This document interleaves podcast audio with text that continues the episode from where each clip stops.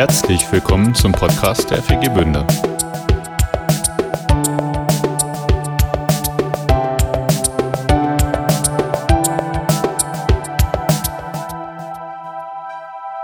Ja, Thomas, it's your turn.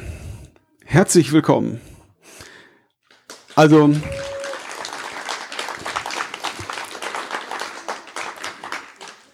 Thomas, ich würde mich freuen, wenn du dich einmal vorstellst und äh, so ein bisschen was auch so zu deinem Dienst sagst. Das finde ich also ganz wichtig und ganz schön und spannend. Ich weiß nur, dass du mit Iris verheiratet bist, Internet, ne? Hast zwei Kinder, hast studiert von 1995 bis 2000, hundertprozentig, warst Gemeindepastor in Wetzlar und bis jetzt Leiter der Allianzmission. Perfekt, ich würde sagen, du bist wirklich richtig gut vorbereitet. Also ich bin, ich bin beeindruckt.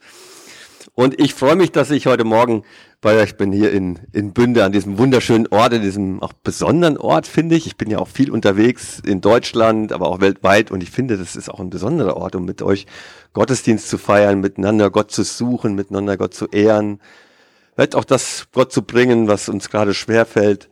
Äh, bin sehr gerne bei euch, genau. Auch habe auch die, die Fahrt hier schon hergenossen, auch, auch äh, es immer mehr ländlich wurde.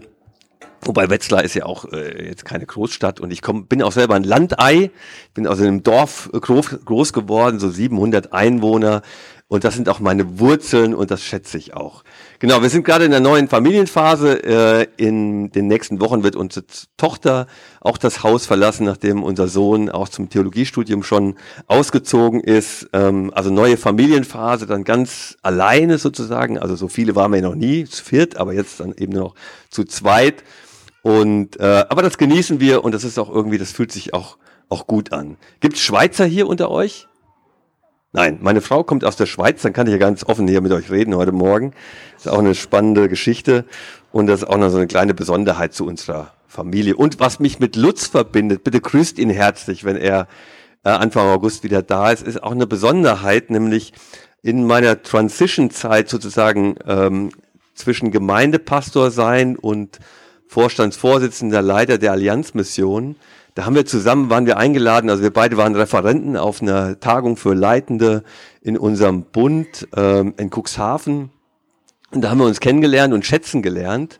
Und ich war so mitten auch emotional in so einer Transition-Zeit. Gott hatte mich wegberufen, so muss ich das wirklich sagen, aus einer dynamischen, spannenden Gemeindearbeit in Wetzlar und hatte für mich einen neuen Platz vorgesehen, nämlich eben Leiter der Allianzmission. Und ich war so richtig in einem emotionalen, turbulenten Phase, weil, weil ich mich eigentlich innerlich noch ein bisschen dagegen gewehrt hatte. Und da, da hatte Lutz ein, ein ganz starkes Wort für mich. Das hat mich wirklich tief berührt und auch in den, gerade in, der, in den ersten zwei Jahren auch auf eine Art getragen. Und er hatte mir sogar nachher noch einen Brief geschrieben, wo er, wo er dieses Wort, auch, auch ein Stück, auch ein prophetisches Wort von Gott, in so einem Brief nochmal mir geschickt hat. Und das hat mich total berührt. Wir sind uns auch danach nie mehr begegnet. Also wir haben uns eigentlich nur da in Cuxhaven auf dieser Leitertagung äh, ähm, getroffen und kennengelernt. Äh, aber ähm, das ist mir sehr geblieben. Also grüßt ihn herzlich von mir. Allianzmission, was ist das überhaupt? Hat das irgendwas mit Allianzversicherung zu tun? Nein, hat es nicht. Hat es irgendwas mit evangelischer Allianz zu tun? Ja, vielleicht ein bisschen, weil es auch natürlich auf den Glaubens, auf der Glaubensbasis der evangelischen Allianz auch auf ähm, ähm, die Allianzmission steht. Die Allianzmission ist sozusagen der weltweite Arm der freien evangelischen Gemeinden in Deutschland.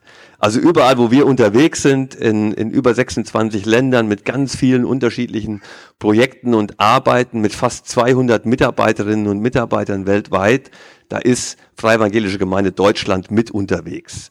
Wir, wir, mit uns unterwegs. Wir sind juristisch eigenständig, also finanziell und juristisch und so weiter. Wir sind sogenanntes eigenständiges Bundeswerk. Ich bin Mitglied der Bundesleitung. Mitglieder der Bundesleitung sind Mitglied bei uns im Aufsichtsrat.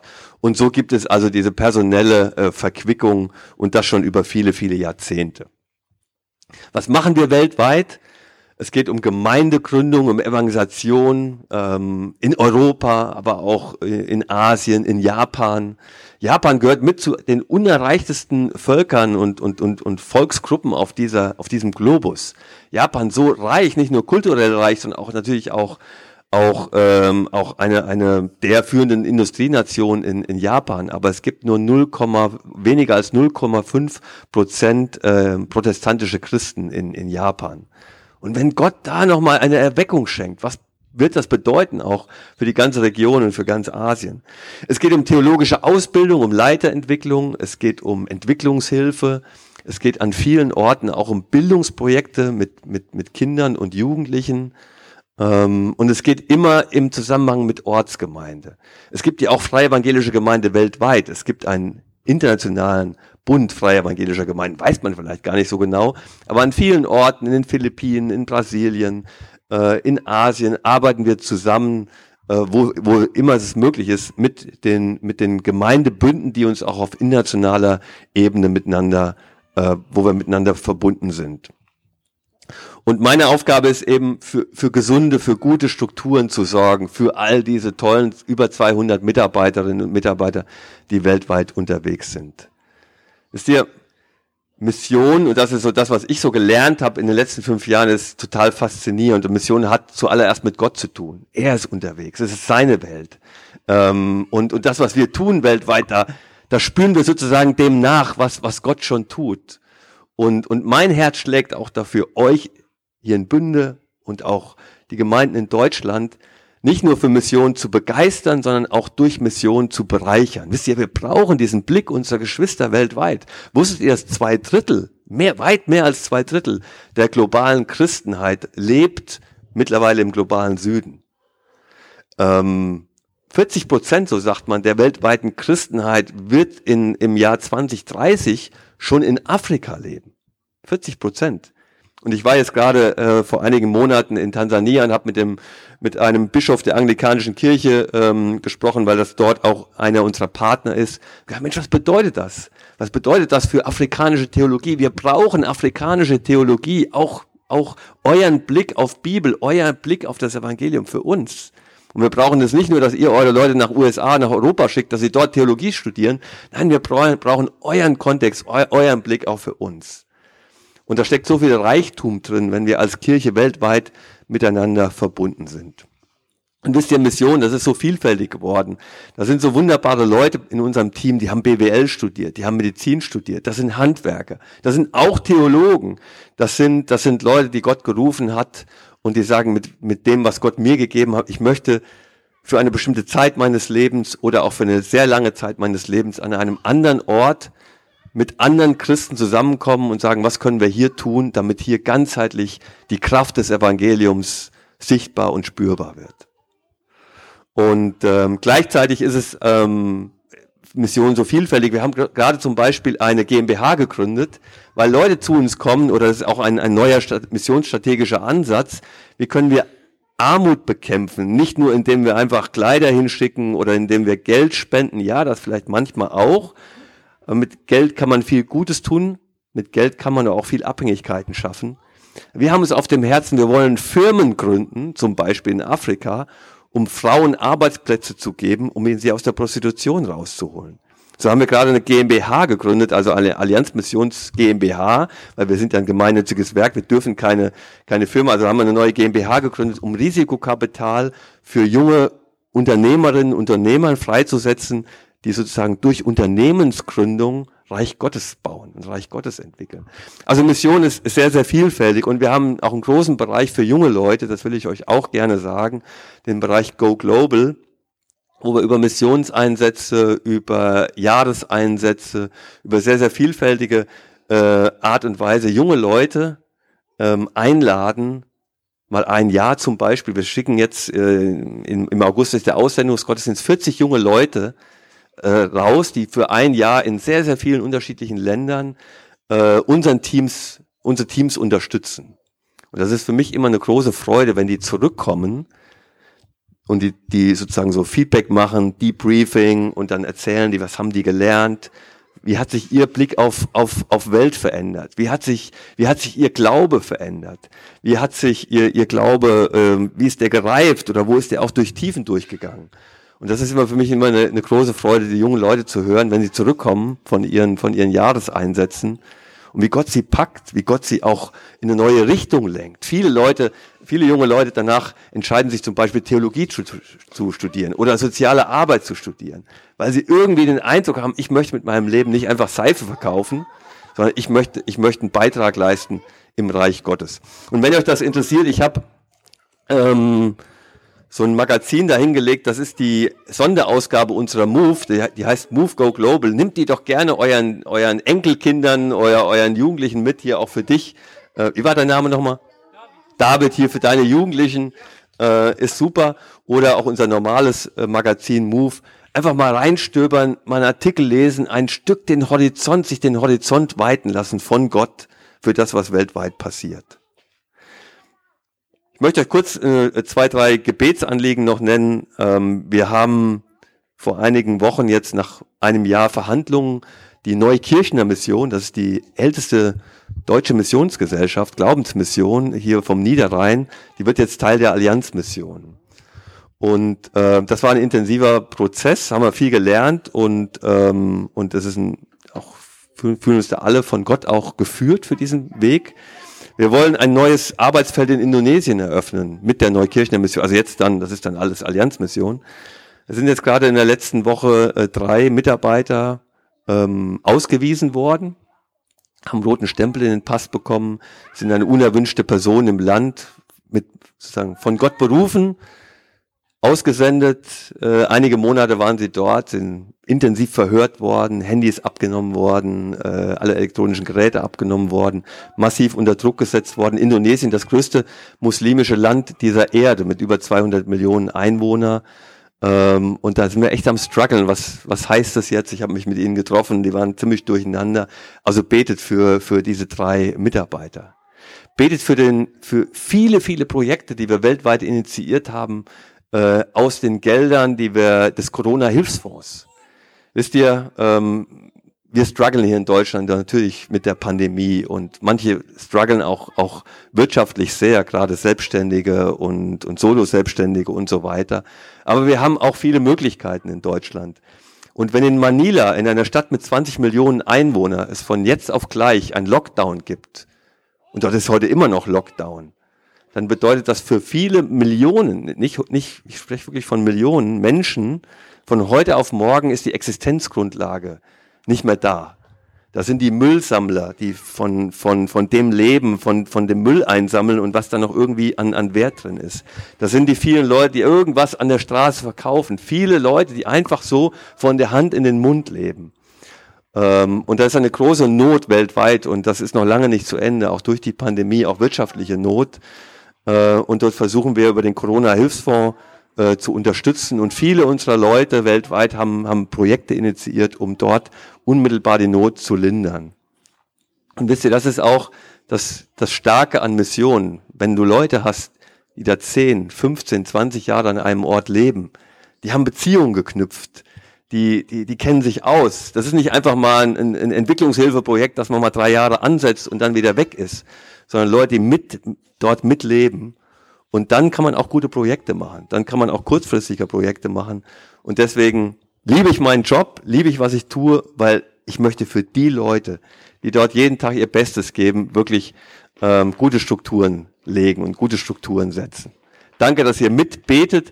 Geht gerne auch auf unseren YouTube-Kanal. Da haben wir eine Menge, eine Menge Berichte, eine Menge ähm, immer wieder Leute, die erzählen, Interviews mit einheimischen Partnern. Wir brauchen das. Gottes, Gottes Blick auf seine Welt, auch über Bünde hinaus. Und ich möchte euch einladen, auch als Freie Evangelische Gemeinde Bünde, euch zu connecten mit der weltweiten Kirche, euch zu connecten mit uns, euch zu connecten vielleicht mit einem Projekt, vielleicht mit einem Missionar, einer Missionarin, für die ihr betet, für die ihr einsteht, auch als Freie Evangelische Gemeinde Bünde. Das wäre doch spannend. Wusstet ihr, dass über drei Milliarden Menschen auf diesem Globus Jesus Christus nicht kennen. Über drei Milliarden Menschen.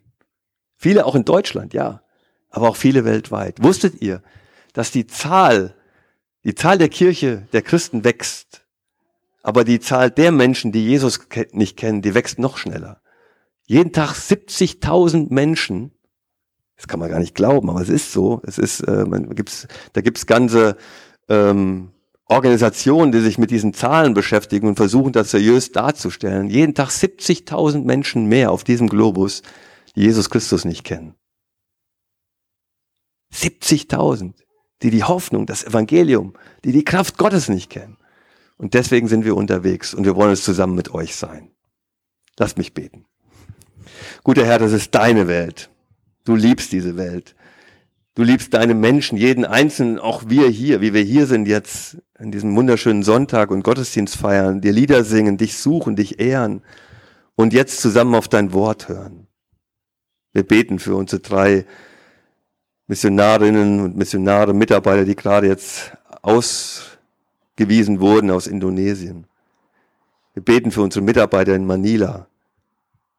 Wir beten für, für die Mitarbeiter in Südamerika, in Afrika, die immer noch und immer wieder unter, unter den Pandemiefolgen leiden, aber das ist nur eine von vielen Themen, die sie beschäftigen. Wir beten für deine Kirche weltweit. Wir können so viel voneinander lernen. Und oft sind wir doch, ja, alle, egal auf welchen Orten, auch sehr auf uns fixiert. Gib uns immer wieder deinen Blick, deine Sehnsucht, deine Leidenschaft für das, was noch geschehen kann und noch geschehen soll. Und das Geheimnis ist ja, dass du uns dabei gebrauchst. Du könntest es alleine, natürlich, aber du nimmst uns mit hinein. Und jetzt wollen wir auf dein Wort hören.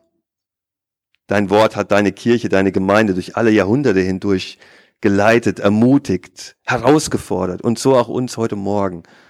Und wir beten, dass es zu dem Geheimnis kommt, was wir nicht machen können, aber wo wir dich zum bitten, dass es zu einer Anrede wird, zu, zu deiner Anrede für uns. Das schenke du durch deine Gnade. Amen. Ich möchte mit euch in das erste Buch Mose schauen. Die ersten neun Verse aus 1. Mose 12. Wenn ihr eure Bibel dabei habt, schlagt gerne mit auf. Ansonsten lehnt euch zurück und hört einfach zu. Genesis 12, 1 bis 9. Da sagte der Herr zu Abraham, verlass deine Heimat, deine Sippe und die Familie deines Vaters und zieh in das Land, das ich dir zeigen werde. Ich will dich segnen und dich zum Stammvater eines mächtigen Volkes machen. Dein Name soll in aller Welt berühmt sein. An dir soll sichtbar werden, was es bedeutet, wenn ich jemand segne. Alle, die dir und deinen Nachkommen Gutes wünschen, haben auch von mir Gutes zu erwarten. Aber wenn jemand euch Böses wünscht, bringe ich Unglück über ihn. Alle Völker der Erde werden Glück und Segen erlangen, wenn sie dir und deinen Nachkommen wohlgesonnen sind. Abraham folgte dem Befehl des Herrn und brach auf, und Lot ging mit ihm. Abraham war 75 Jahre alt, als er seine Heimatstadt Haran verließ. Seine Frau Sarai und Lot, der Sohn seines Bruders, begleiteten ihn. Sie nahmen ihren ganzen Besitz mit, auch die Menschen, die sie in Haran in Dienst genommen hatten. So zogen sie in das Land Kanaan, in dem damals noch das Volk der Kanaaniter wohnte. Sie durchquerten das Land bis zum heiligen ba Baum bei Sichem. Dort erschien dem Abraham der Herr und sagte zu ihm, Deinen Nachkommen will ich dieses Land geben. Da baute Abraham dem Herrn ein Altar an der Stelle, wo er ihm erschienen war. Von dort aus zog er in das Bergland östlich von Bethel. Seine Zelte standen zwischen Bethel im Westen und Ai im Osten. Und dort baute er einen Altar und rief ihm, rief im Gebet den Namen des Herrn an. Dann zog er von Lagerplatz zu Lagerplatz immer weiter nach Süden. Gottes Wort für uns heute Morgen. Abraham. Seine Geschichte, einer der großen Blockbuster im Alten Testament. Abraham. Drei Weltreligionen nennen ihn den Vater ihres Glaubens. Abraham heißt er hier noch in, am Anfang in 1. Mose 12. Erhabener Vater heißt das übersetzt. Später heißt er dann Vater vieler. Abraham. Und weil uns das so vertraut ist, äh, seht ihr mir das nach, wenn ich gleich von Anfang an Abraham sage. Sein Name ist Programm. Und sein Leben hat Spuren hinterlassen. Sein Leben war facettenreich. Im Alten und im Neuen Testament wird immer wieder auf ihn und sein Leben Bezug genommen. Und auch die Situationen, in denen er sich feige weggeduckt hat, die werden nicht irgendwie verschwiegen oder irgendwie verschämt drüber weggegangen. Nein, sie werden erzählt in der Bibel. Er ist kein Superheld. Gott arbeitet nicht mit Superhelden. Nicht damals im Alten Testament und auch nicht heute. Er hat ein Herz für Menschen. Mit Abraham beginnt ein neuer Abschnitt im ersten Buch Mose. Der Abschnitt wird Zeit der Väter genannt und er erstreckt sich über 600 Jahre der Heilsgeschichte. Und im Kern dieser 600 Jahre Heilsgeschichte steht eine orientalische Großfamilie. Und in dem, was diese Nomadenfamilie erlebt, vollzieht sich Gottes Plan, Gottes Geschichte mit der Menschheit, jedenfalls in einem bestimmten Zeitabschnitt. Und es beginnt mit Abraham. Oder nein, nein, es beginnt mit Gott. Es beginnt mit Gott. Er ruft, er lädt ein, er fordert heraus, Abraham, geh los, geh noch einmal los. Gott ist in seiner Welt involviert, leidenschaftlich, werbend, missionarisch. Und das ist das Erste, ihr Lieben, was ich, was ich möchte, dass ihr es heute Morgen festhaltet. Und es ist eine gute Nachricht. Es ist, es ist die beste Nachricht. Gott ist involviert in seiner Welt, in deinem Leben, in deiner turbulenten Familienzeit oder in deiner entspannten Ferienzeit oder in deiner Sehnsucht, endlich mal Ferien wieder zu haben, aber es steht noch lange nicht an.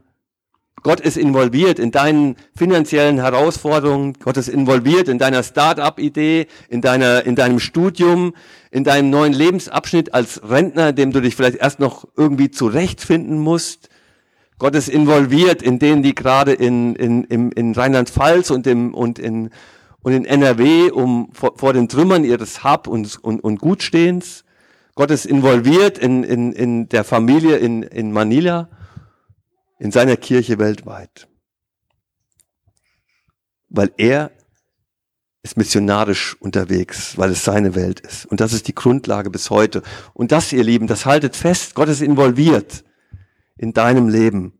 Und das ist deine Hoffnung. Das ist unsere Hoffnung. Das ist die Hoffnung, ihr Lieben, für diese Welt. Bei einem Projektbesuch in Brasilien. Das war ein, ist ein Projekt unter, unter Straßenkindern äh, in den Favelas einer Großstadt, einer brasilianischen Großstadt. Die Mitarbeiter hatten die, die, die, die Kinder irgendwie schon scheinbar vorbereitet und da kommt jetzt der Chef aus Deutschland und so.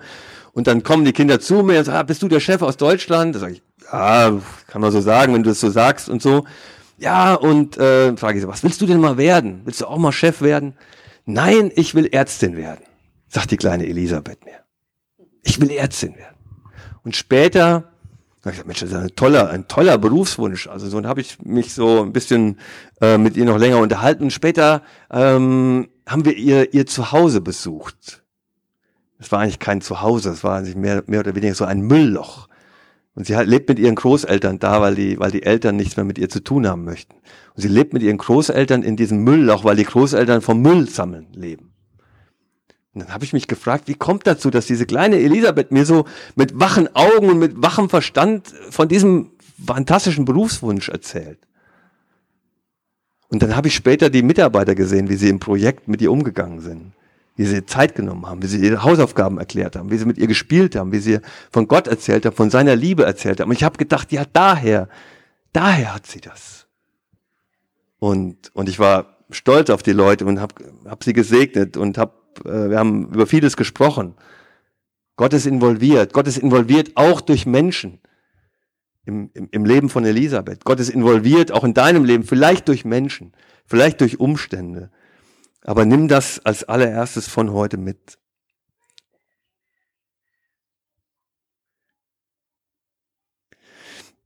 Abraham, er war ja schon 75, steht hier so in der Spannung zwischen, er lebt, Gott ist involviert und Gott mischt sich ein und Gott hat einen neues, neuen Ruf für ihn, neu, neues Calling, einen, einen neuen Weg. Und ich stelle mir so vor, wie er da ist, so zwischen der Spannung, zwischen dem Festhalten, was er hat, was er kennt, was ihm vertraut ist, und zwischen dem Aufbrechen hinein in was Neues, was noch, was noch so völlig, ja, völlig offen und, und, und ohne Plan vor ihm liegt. Und weil er sich darauf einlässt, weil er den Schritt wagt, weil er ohne einen Plan zu haben, aber einfach auf, der, auf die Verheißung Gottes vertraut und dafür wird er später an vielen Stellen auch gerühmt, geht er los. Und vielleicht kennst du auch solche, solches, solche Phasen. Vielleicht bist du jetzt gerade so mittendrin in dem zwischen, zwischen Vertrautem und Festhalten an dem Vertrauten und zwischen, und zwischen Aufbrechen in was Neues, was dir noch nicht, was dir noch nicht ähm, vor dir liegt, so wie es ähm, mit allen Antworten, die du gerne hättest. Vielleicht sitzt du hier und fragst dich, soll ich mich auf diese Partnerschaft einlassen? Soll ich dieses Studium beginnen?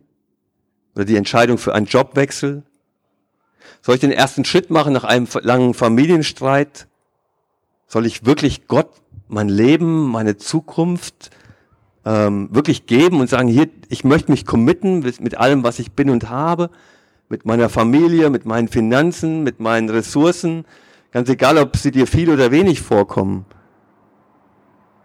Soll ich wirklich den, den, den Sprung des Glaubens wagen? Und ich glaube, wir brauchen das immer wieder neu, diesen Sprung des Glaubens.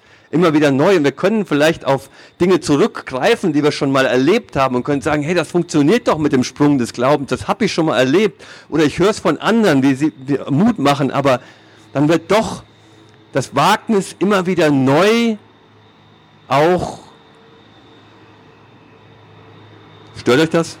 Ich warte noch kurz, bis er vorbei ist.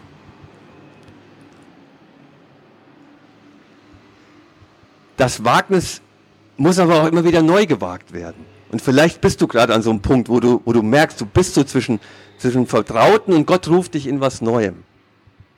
Wisst ihr, wenn ich, wenn mir Leute sagen, Thomas, Mensch, ich würde gerne mal was mit Gott erleben, ich würde gerne mal, ich würde gerne mal Gott, dass sich Gott irgendwie sichtbar macht und so, dann sage ich immer, hey, wag etwas, ja.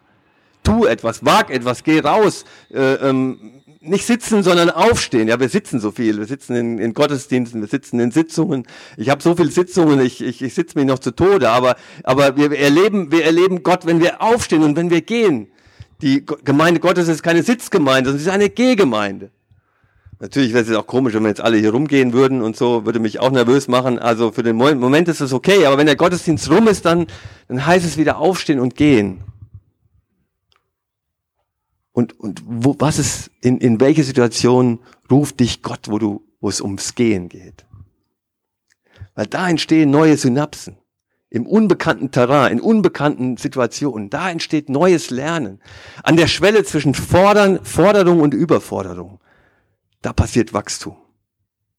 Ich glaube, Abraham, der ist so mittendrin in so einer Schwelle zwischen Forderung und Überforderung, dass Gott ihn nochmal sendet, nochmal ein, sagt, hey, du, du und deine Familie, ihr seid da in Haram stecken geblieben.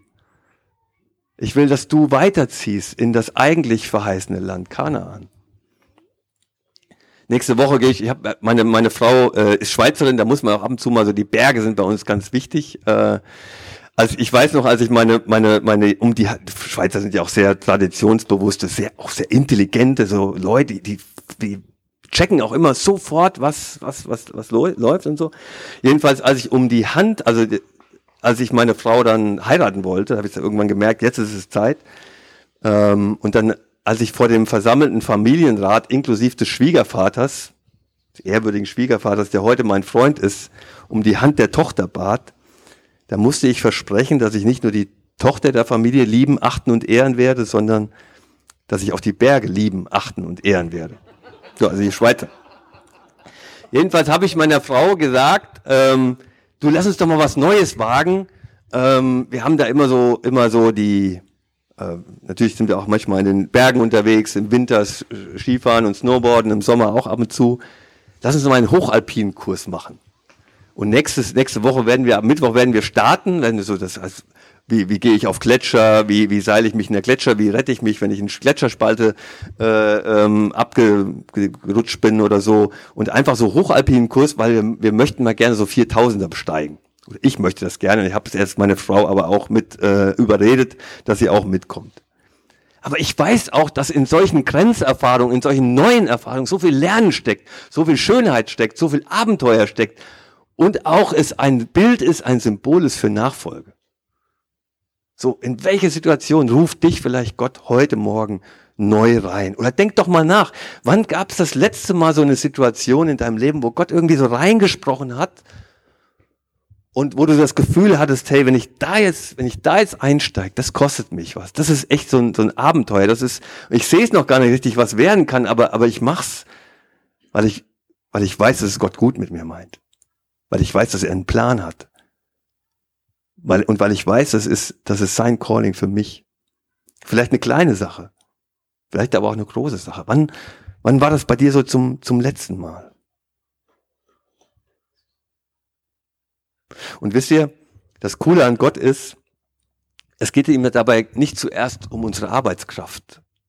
Es geht ihm dabei nicht zuerst um unsere Ideen, um unsere Kreativität, um unsere, um, um das, was wir einbringen können in der Mission Gottes in Bünde oder weltweit.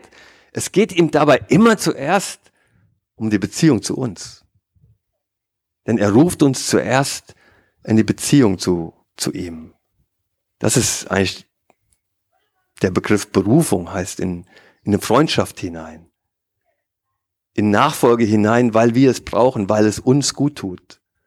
In Lernen und, und immer wieder auch neu vor Herausforderungen stehen. Und dann folgt auch aus dieser Berufung und aus dieser Freundschaft mit Gott folgt dann auch eine Aufgabe. Ich habe eine Aufgabe, du hast eine Aufgabe. Ähm, aber zuerst geht es Gott nicht um, um das, was wir für ihn tun,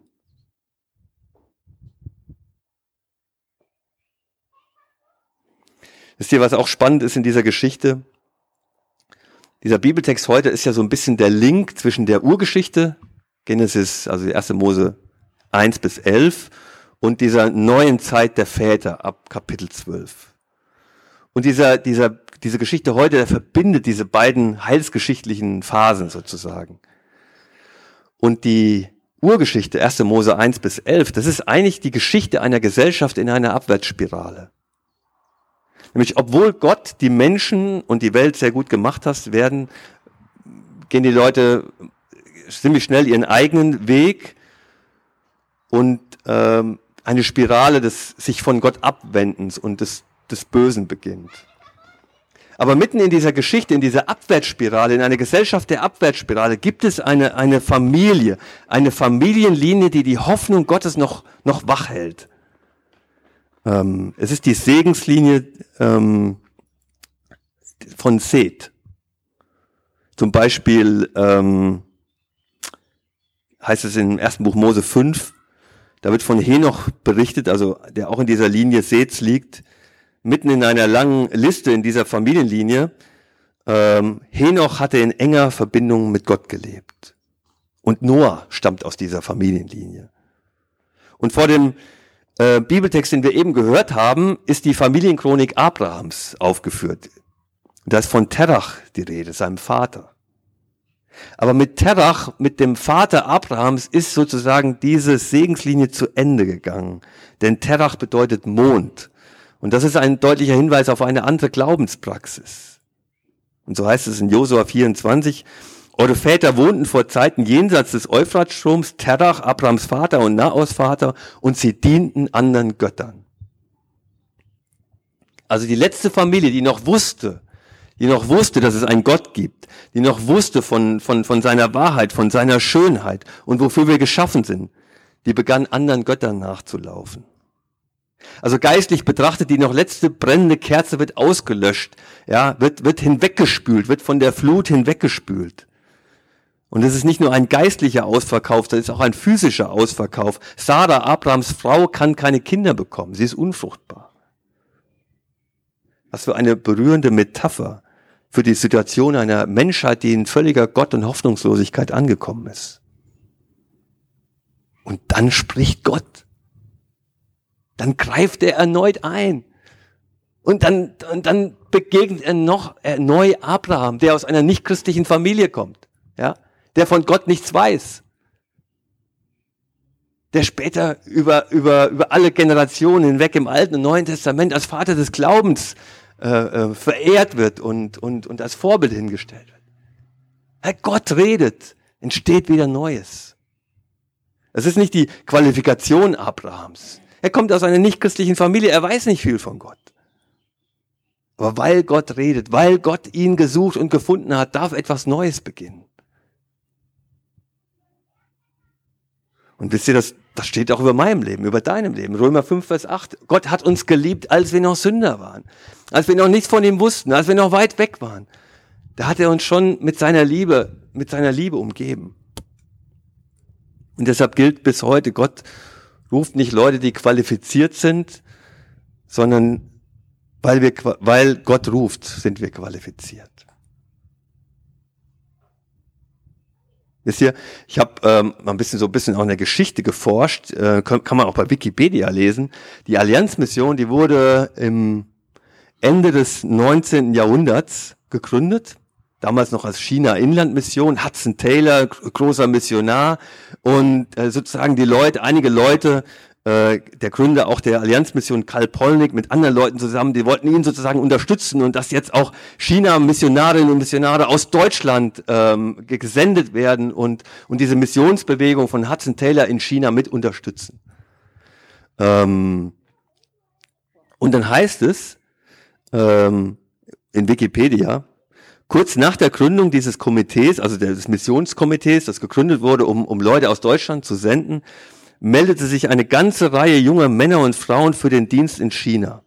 Im Herbst 1890 reisten Josef Bender, Anstreicher aus Frankfurt am Main, Elisabeth Bäumer, Haushaltsgehilfin aus Wuppertal und Auguste Schnüttgen, Tochter einer Kaufmannsfamilie aus Barmen, mit geringem Gepäck als erste Missionar der Allianzmission aus. Dies empörte in den heimatlichen frommen Kreisen aus verschiedenen Gründen einige, denn dem Komitee, also diejenigen, die die Leute ausgesucht haben, gehörte kein Theologe an. Die Mission entsandte ohne finanzielle Absicherung eine Frau als Missionarin. Das ging gar nicht. Und es hat mich berührt irgendwie. So die ersten Missionare der Allianzmission, der ich jetzt vorstehe, ein, ein, ein Maler, eine Haushaltsgehilfin.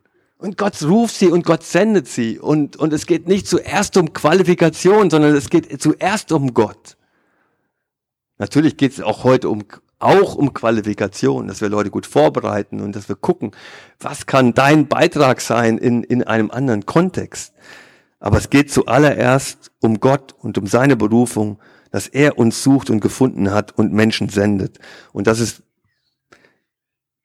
diese Geschichte, die halte ich mir immer wieder vor Augen, auch wenn ich mit Menschen spreche über Missionen und, und über, über ihre Geschichte und, und, und ihre Qualifikation. Ähm, und vielleicht ist das auch ein, ein, ein Wort für dich, weil du hier sitzt und du fühlst, fühlst dich vielleicht gar nicht so qualifiziert. Und du hast gesagt, hey, das ist ja manchmal so ein, so ein, so, weiß nicht, woher das dann in uns kommt, dass wir sagen, hey, die, ja, die anderen, die können das alles besser oder die anderen haben irgendwie das mit Familie besser drauf und, und, und mit Beruf und, und, und irgendwie das Leben und ich struggle nur und versuche irgendwie das hier einigermaßen auf die Reihe zu bekommen. Aber es kommt nicht zuerst auf dich an, sondern auf deinen Gott, der dich gesucht und gefunden hat und, und der aus deinem Leben ähm, Gutes entstehen lässt, zum Segen für andere.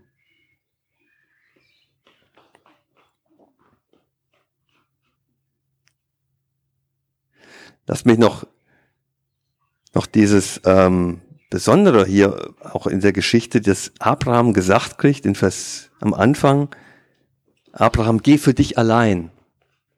Martin Buber übersetzt, der jüdische Philosoph, geh vor dich hin. Geh vor dich hin. Das ist eigentlich ein total überraschender Individualismus mitten im Alten Testament, wo Volk, Sippe, Familie, alles ist. Sagt, sagt Gott zu Abraham, geh für dich allein. Warum? Ich habe das eben schon mal kurz angedeutet. Sein, seine Familie, äh, Terach und seine ganze Sippe sind in Haram stecken geblieben. Und Gott hat gesagt, hey, Haran ist nicht das Ziel, das Ziel ist Kanaan. Und Gott hat mit Abraham sozusagen neu angefangen, weil, weil, weil offensichtlich irgendwie seine Familie dieses ursprüngliche Ziel aus den Augen verloren hat.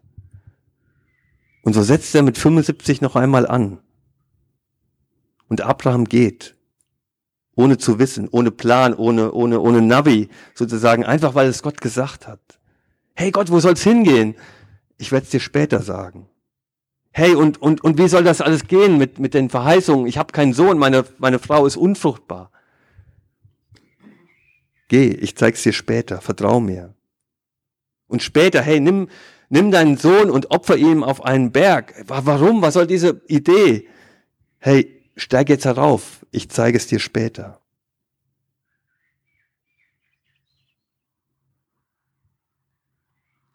Und das ist, glaube ich, warum Abraham der Vater des Glaubens genannt wird. Weil er etwas davon verstanden hat, es, es zu wagen, auch wenn er es nicht immer einordnen kann, auch wenn er den Weg noch nicht sieht, aber weil er, weil er sich auf die Zusage Gottes verlässt. Und noch etwas zum Schluss. Die beiden großen Verheißungen über Abraham und Sarah, Sohn sind Sohn und Landbesitz. Sie finden in seinem Leben eigentlich keine geradlinige Erfüllung. Abraham erreicht das Land zwar relativ schnell, das wird ja auch hier im Text dann auch erzählt, er bleibt aber in diesem neuen Land Kanaan, in diesem verheißenen Land Kanaan, zeitlebens ein Fremder, ein Gast. Die Rede von Stephanus in der Apostelgeschichte erzählt davon. Stephanus erzählt und sagt, ähm, sie haben, also Abraham hat eigentlich erst als seine Frau Sarah gestorben ist, das erste Stück Land erworben. Nämlich für dieses Grab seiner Frau Sarah. Da ereignet sich sozusagen erst sozusagen ein Stück Vorerfüllung des Inbesitznehmens dieses verheißene Land. Abraham bleibt Zeit seines Lebens in der Spannung zwischen Wartung und, Warten und Erfüllung der Verheißung. Das gilt fast noch stärker für die zweite Verheißung, die Ankündigung seines Sohns. Nach, auch nach der Geburt ist noch lange nicht abzusehen, wie das werden soll mit den, mit den vielen Nachkommen. Abraham und Sarah sind nicht nur innerlich, sondern auch äußerlich auf einem langen Weg mit Gott. Und sein Weg war auch geprägt vom Warten auf Gott, vom Nichtverstehen und von dem sich mit all seinem Nichtverstehen auch hineinzufliehen in die Nähe Gottes. Mit all seinem Nichtverstehen äh, immer wieder Gott zu suchen. Vielleicht auch zwischendrin Gott anzuklagen. Ich habe gestern Abend, gestern Nachmittag war, hatten wir eine bewegende Beerdigung einer unserer, einer meiner engsten Mitarbeiter.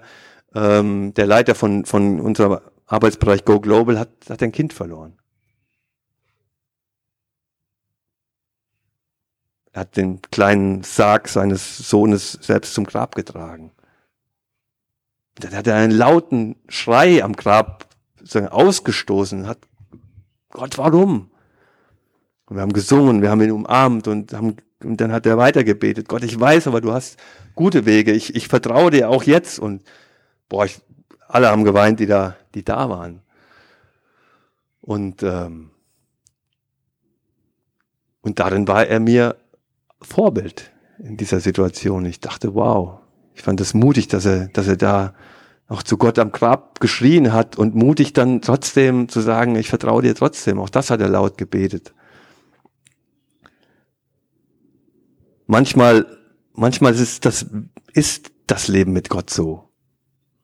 Und auch das bringen wir rein, werfen wir rein in unsere Beziehung mit Gott. Ich verstehe es nicht, aber ich halte daran fest, dass du gute Gedanken hast. Ich halte daran fest, dass, dass, es ein, dass, es ein, dass es einen guten Plan gibt, der über meinem Leben steht. Ich vertraue auf deine Verheißung, obwohl ich nicht sehen kann, was sie jetzt bedeutet und wie sie umgesetzt werden kann. An welcher Stelle hast du jetzt heute Morgen Gottes Wort für dich gehört? Was ist jetzt für dich dran? Was ist deine Antwort? Was ist dein, wo, wo der Heilige Geist dir irgendwie innerlich auf die, auf die Schulter geklopft hat und sagt, hey, das, das nimm mit von heute.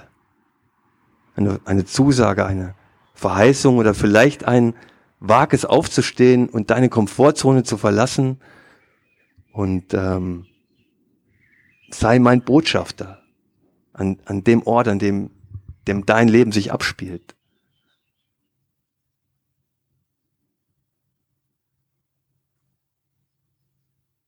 Lass uns einen Moment still sein, bevor ich bete und möchte euch innerlich einladen, vielleicht das, was dir jetzt wichtig geworden ist, wenn dir was wichtig geworden ist, es mit Gott zu besprechen. Und vielleicht sitzt du hier und weißt gar nicht genau, hast lange nicht mehr gebetet oder hast vielleicht noch nie gebetet, aber dann einfach innerlich zu sagen, hey Gott, wenn es dich gibt, dann, dann möchte ich dir jetzt das und das sagen. Es geht nicht um, um wohlgeformte Worte, sondern, sondern wenn wir Gott suchen, dann wird er sich finden lassen. Lass uns beten.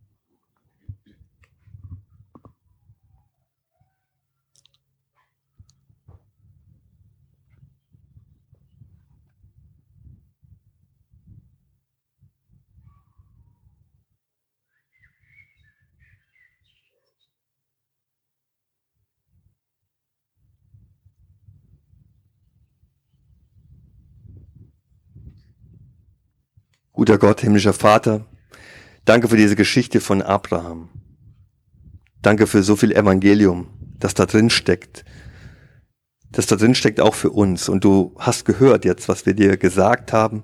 Du kriegst das auf die Reihe, das, das, das zu hören und das, das wahrzunehmen. Und ich bete, dass du auf unser Bitten, auf unser Suchen, auf vielleicht unser Commitment, das, was wir dir vielleicht auch neu gegeben haben für eine kleine oder vielleicht auch größere Sache, dass du darauf antwortest, dass du dich mit einem Segen dazustellst, das tust du, Herr, mit einem Mitgehen dazustellst, wo wir Mut brauchen, Herr, da, da, da gib uns den Mut und das segne ich euch alle mit dem Mut, der, der nötig ist, um aufzustehen, um deine Komfortzone zu verlassen, wenn das dein Thema ist. Oder um, um, um Frieden, um, um dieses Warten, das auch Abraham erlebt hat und seine Frau, das auch in ihrem Leben drin steckt, ähm, in das Gott dich jetzt hineingestellt hast, dass du es aushalten kannst, dass, dass Gottes Frieden darin ist für dich. Wir beten auch gemeinsam nochmal für Steffen heute, Herr, von dem ich eben erzählt habe. Wir beten auch für die Menschen in, in den Katastrophengebieten, die vor dem Nichts ihrer Existenz stehen. Wir beten, dass du ähm, dass du tröstest, dass du, dass du dich erbarmst und wir beten, dass, dass das nicht dazu führt, dass Menschen sich von dir entfernen, sondern dass Menschen dich suchen. Und ich bete auch für die Gemeinde hier in Bünde und für alles, was hier gerade läuft, entsteht, äh, äh, alles das, was die Gemeinde hier auch herausfordert. Ich bete, äh, dass du diesen Ort segnest, das Ort des Segens, das Ort der Versöhnung, als Ort der Heilung, als Ort, wo die Kraft deines guten Evangeliums immer wieder aufs Neue fließt und erfahrbar wird. Und dazu segne ich euch. Amen.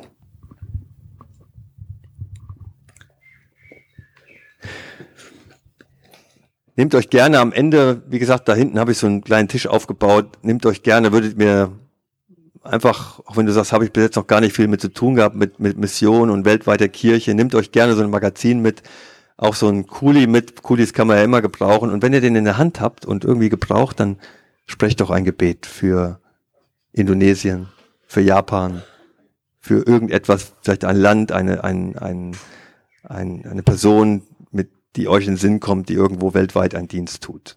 Danke, danke, dass ich hier sein durfte. Und äh, jetzt übergebe ich dir wieder das Mikro. Super. Ähm, waren äh, ganz viele Worte, die mich, die mich so berührt haben. Ich denke, da habe ich die, die Woche noch mal dran zu knapsen. Äh, ein Wort, was ich gar nicht mag, ist Komfortzone. Das berührt mich eigentlich immer. Ähm, aber das mag ich gar nicht, dieses Wort. Irgendwie weiß ich auch nicht. Das, ähm, ja, ganz, ganz lieben Dank, dass du dich auf den Weg gemacht hast zu uns, dass du hier warst. Und äh, ich bitte euch, nehmt wirklich viel mit. Also Kulis finde ich ja immer gut, die werden auf Messen immer geklaut wie verrückt und ähm, ich finde, das sind immer so Spuren, die man da hinterlassen kann, weil irgendjemand schreibt damit und hinterfragt vielleicht nochmal, was ist Allianzmission und äh, von daher finde ich Kulis finde ich immer gut. Die kann man gut liegen lassen im Büro und äh, die wandern dann halt manchmal von einem ins andere Büro. Ja, ich wünsche euch allen noch einen wunderschönen Sonntag.